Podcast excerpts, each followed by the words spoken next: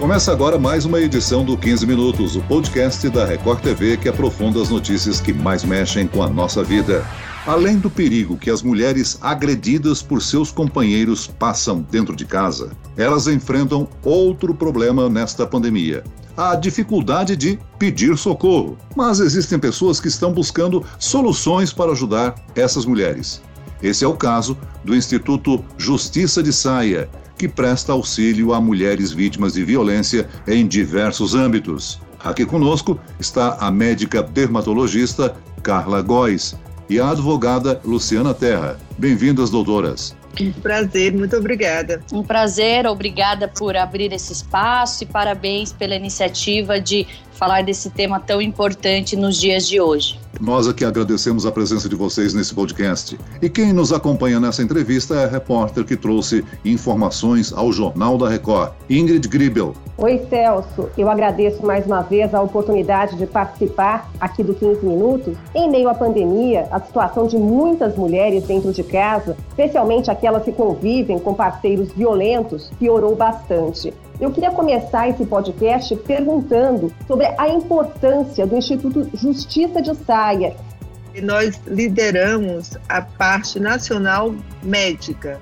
O Novo Olhar vem resgatar essa vítima, oferecendo todo um tratamento de reconstrução facial e não só isso, a parte psicológica, jurídica, e muito mais, com acesso a uma equipe que tem um núcleo hospitalar para fazer exames, raio-x, diagnóstico, ou seja, realmente tirar essa mulher do ciclo de violência, que é essa porta que ela necessita. E com os justiceiras, isso se tornou muito mais fácil. Agora, falando das vítimas que já foram amparadas por vocês, por que, que as mulheres que vocês atendem não conseguiram buscar auxílio das autoridades ou da família? Qual que foi o impedimento? Muitas vezes é a dependência econômica, é, a dependência emocional também é um fator e as mulheres entram no ciclo da violência, em que ela sofre a humilhação, o xingamento, depois vem a questão física, é, agressão física, aí vem a fase da lua de mel, em que o agressor e o autor da violência, ele, ele se arrepende, se mostra arrependido e diz que vai mudar e a mulher acreditando muitas vezes nessa estrutura que nós temos de manter a família, de manter os filhos, de acreditar que o agressor irá mudar, porque muitas vezes ela é o, era um sonho aquele casamento, uma família, e, e é muito difícil ela identificar que uma pessoa que ela ama a maltrata, e então esse rompimento demora alguns meses, podendo levar até anos, até que venha uma agressão é, mais contundente, podendo chegar até um, uma tentativa de feminicídio, infelizmente. Então, nós não devemos menosprezar a violência com mulheres. Sim, também é, temos temos que ressocializar esses agressores, promovermos uma educação de base e é muito importante também o papel da mídia nisso, em divulgar esses casos e trazer informações à população, porque a informação é poder e quando a mulher tem algum tipo de informação, nós percebemos dentro dos casos atendidos, em que ela muitas vezes nem sabe que está sendo violentada e muitas vezes ela está tão vulnerável que ela que o agressor fala que ela não vai ter nada de direitos, que ela vai ter que sair da casa, que ela vai ficar sem os filhos, que ela é uma péssima mãe, que ela é uma péssima pessoa e ela fica tão vulnerável que ela acredita em tudo isso e nós temos o papel de fortalecê-la e orientá-la para resgatar a vida dessa mulher. Como é que essas mulheres chegam até vocês? fisicamente e emocionalmente? E qual é o caminho para esse atendimento? É, isso é muito importante, porque elas chegam estruturadamente assim destruídas, é, não acreditando mais na justiça, porque ela já fez vários boletins de ocorrência e não deu em nada. Emocionalmente, ela não acredita que ninguém possa ajudá-la, porque muitas vezes a própria família, os amigos viram as costas e não acreditam que ela vai ter uma nova oportunidade. Elas são fragilizadas e começa também a ver o desrespeito e a agressão indo para os filhos. Muitas vezes é nesse momento que a maioria das mulheres elas procuram as justiceiras, procuram um novo olhar, porque elas enxergam que ali ela não tem mais solução.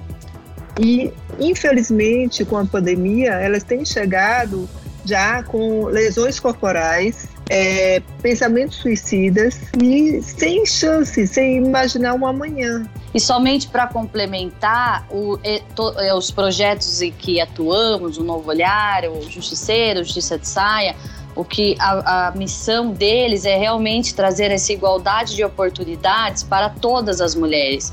Porque o que percebemos é que a mulher que tem uma orientação jurídica, uma orientação psicológica, uma orientação médica, uma orientação socioassistencial, ela consegue sair da violência, ela tem um melhor atendimento no sistema de saúde e no sistema de justiça. Mas contudo, não, infelizmente, não são todas as mulheres, aliás, são a minoria que tem esse tipo de atendimento e o que nós buscamos é realmente é, dar essa igualdade de oportunidade para todas as mulheres, independente de classe social, de religião, de raça, tanto que no Justiceiras temos núcleos específicos, já atendemos é, 2.300 mulheres, Inclusive, temos também 4 mil voluntárias trabalhando na área jurídica, na área médica, é, na área socioassistencial, na área psicológica também. E muitas vítimas que se resgatam pelo projeto, elas viram voluntárias e formam uma rede de apoio e acolhimento também. Nós vimos na reportagem que durante a pandemia,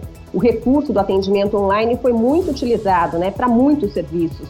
Mas sendo pelo computador, como é que essas mulheres vítimas de violência doméstica conseguem entrar com segurança, passar todas as informações, sendo que o agressor também está dentro de casa? Além disso, nem todas as pessoas aqui no Brasil, a gente sabe disso, têm acesso à internet.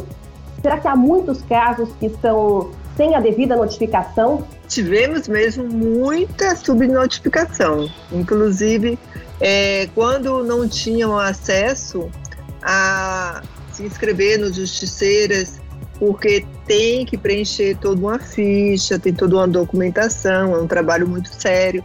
Então, às vezes, elas driblavam isso, chamando em um direct ou pegando o telefone, ligando diretamente, não foi, doutora Luciana? Então, mas o Justiceiras mudou isso e facilitou muito é, essas denúncias mas com certeza as subnotificações elas existiram sim, porque muitas não tinham condições de falar e desistiam no meio do caminho porque o agressor estava dentro de casa monitorando o celular dela.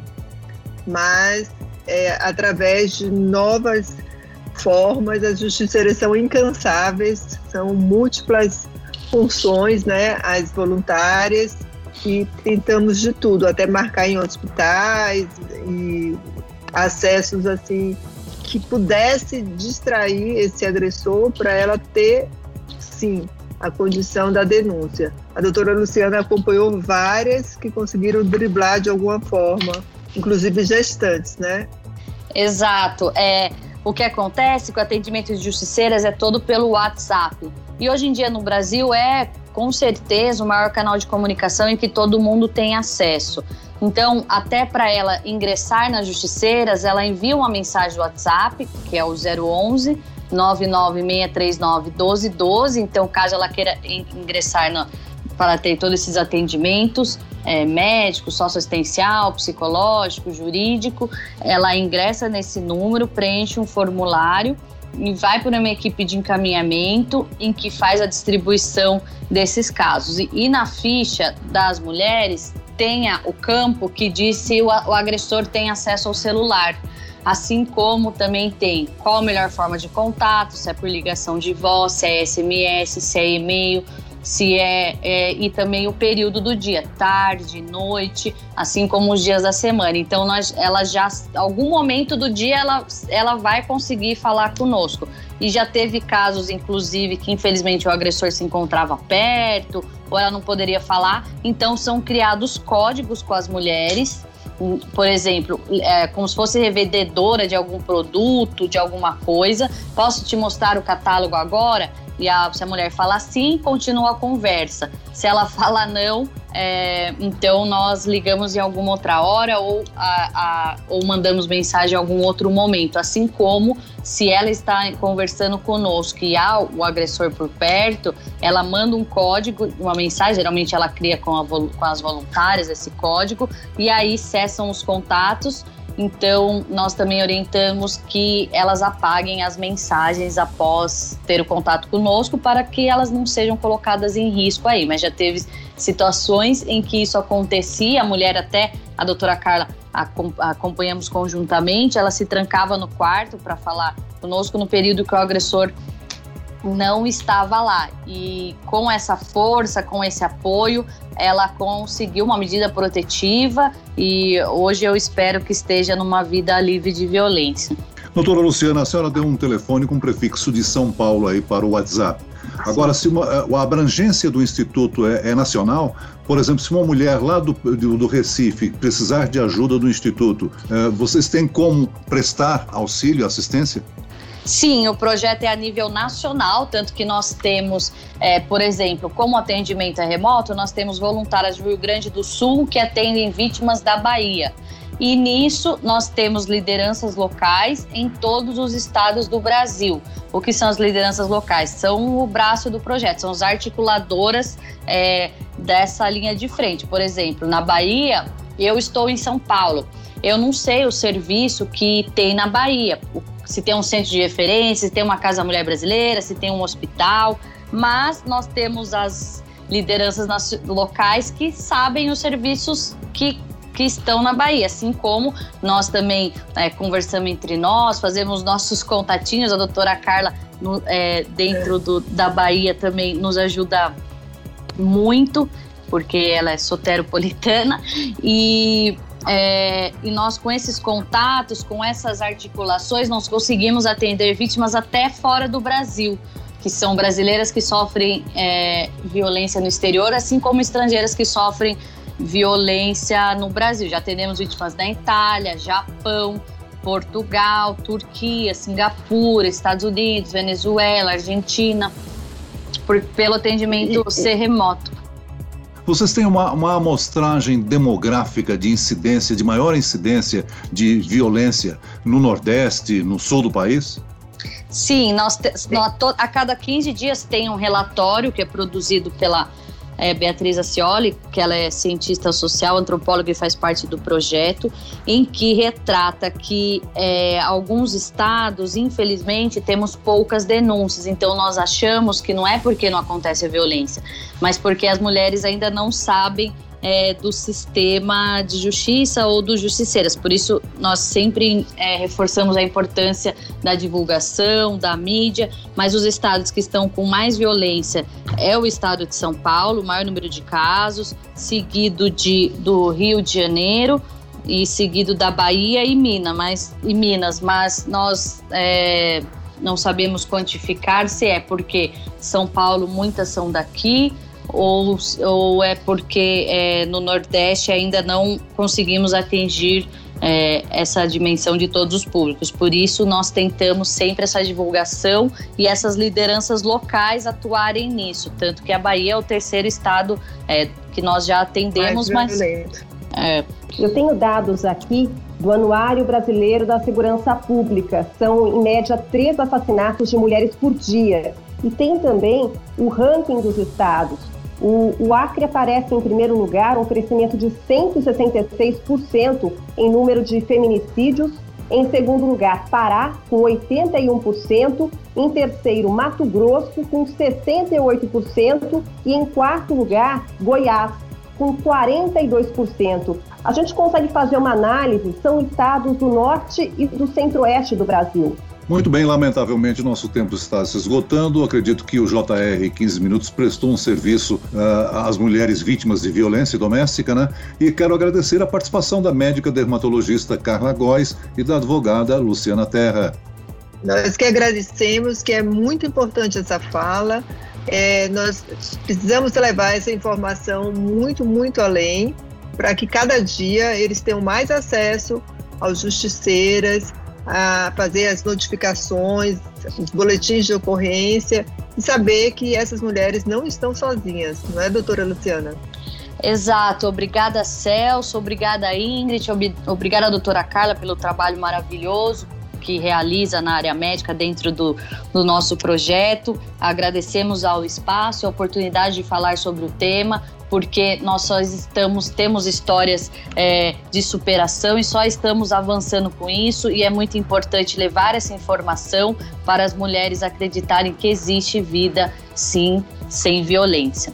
Parabéns pelo trabalho de vocês e agradeço também a presença da repórter da Record TV, Ingrid Gribel. Muito obrigada, Celso. Olha, uma honra participar e um prazer falar desse assunto tão importante que aflige e maltrata tantas mulheres aqui no Brasil. Esse podcast contou com a produção de Homero Augusto e dos estagiários Andresa Tornelli e David Bezerra, a sonoplastia de Pedro Angeli. E eu, Celso Freitas, te aguardo no próximo episódio. Até lá!